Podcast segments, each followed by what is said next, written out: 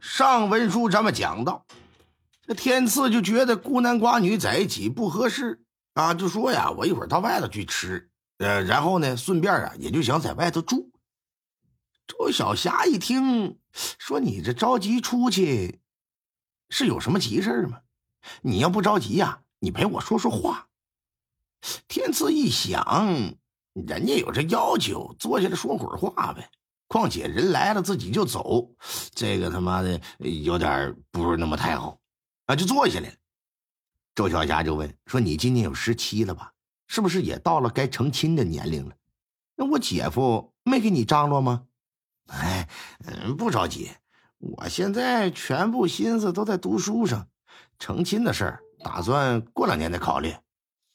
成亲也不耽误读书啊，有个人伺候你。反倒对你读书更有帮助，不是？说说，想找个什么样的？你哥不帮你找，我帮你研究研究啊。嘿，霞姐，我这我还没考虑过这事儿呢。哟，眼巴前可都这年纪了啊，怎么可能会不想女人呢？我看你呀，是不好意思说罢了。哎，你觉得找一个像霞姐我这样的怎么样啊？哎呀！这话一出口，刘天赐这脸腾一下可就红了。呃呃，那什么，霞姐，你慢慢吃啊，我先出去一下。周小霞一看他挺难为情的，跑出去了，就忍俊不禁。吃饱喝得之后，天啊也完全黑了。天赐收拾完碗筷，把周小霞带到客房让她休息。一切安顿好了之后。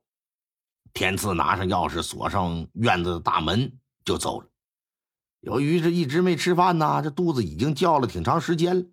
打家里出来呀，又去先给周小霞买的饭馆的那个饭菜。你这哪来得及记自己的五脏庙啊？哎呀，又来到饭馆的吧。老板一看，哎，哎，我记着你刚才来来过那么一回吧？哎。你你你怎么又来了？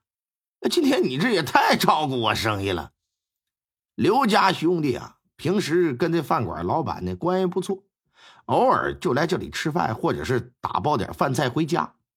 所以呀，呃，天赐呢也没拿老板当外人，就把兄嫂到洱源县祝寿，周小霞来晚了要在家里住宿的事就给说了，说人家是客人，又是个女人家。我呀不好跟人坐一个桌子上吃，所以说他这吃完，我这才琢磨我自己出来吃点啥。哎，那天赐啊，这么说你晚上也不能回去住？嗯，可不嘛，我打算吃完饭找个地方睡觉。哎呀，我的饭馆后头吧有个小隔间地方不大，里边呢倒是有张床，偶尔啊这厨子跟这儿住。你要不嫌弃，你今天晚上跟这儿吧。哎。那这个不太好吧？没什么不好的，你们哥俩平时没少照顾我生意，在我这住一宿，这算什么呀？这还有几桌客人啊？不过这天都黑了，估计啊也不会再来人了。刚好我这也没吃饭呢，这么的吧，今天晚上这顿呢我请了，我陪你喝两杯。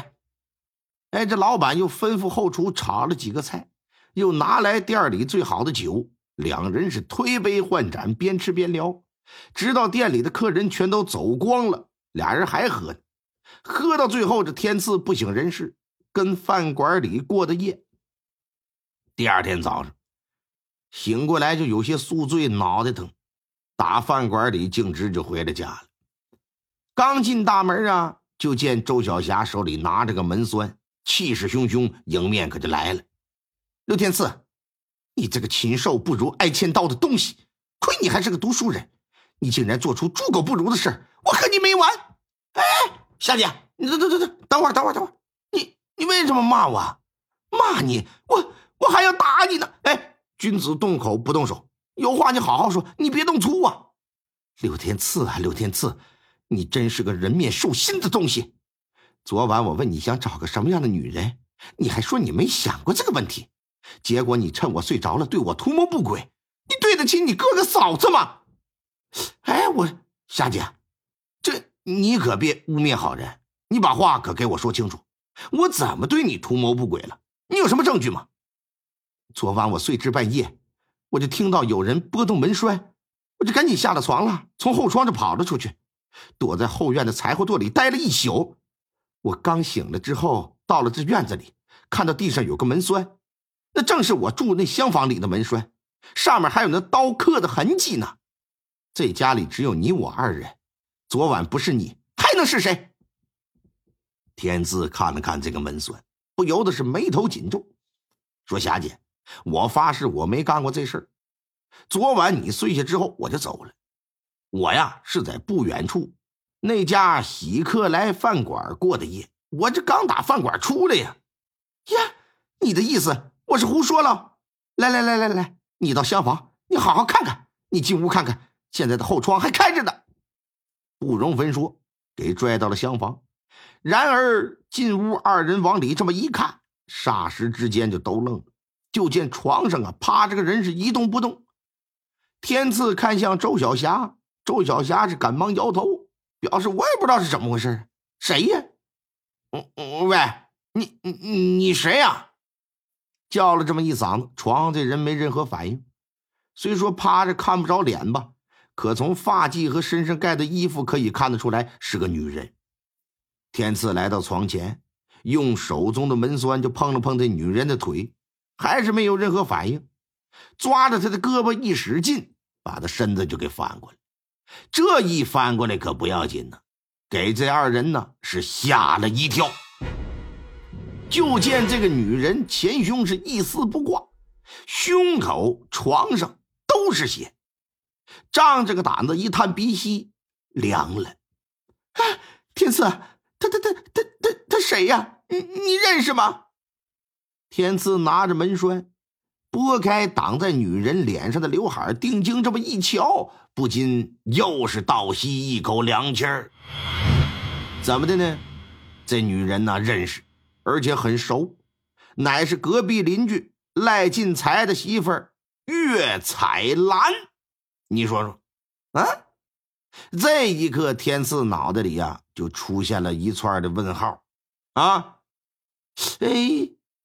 他，哎，这也顾不上琢磨了，赶忙跑到隔壁通知赖进财呗。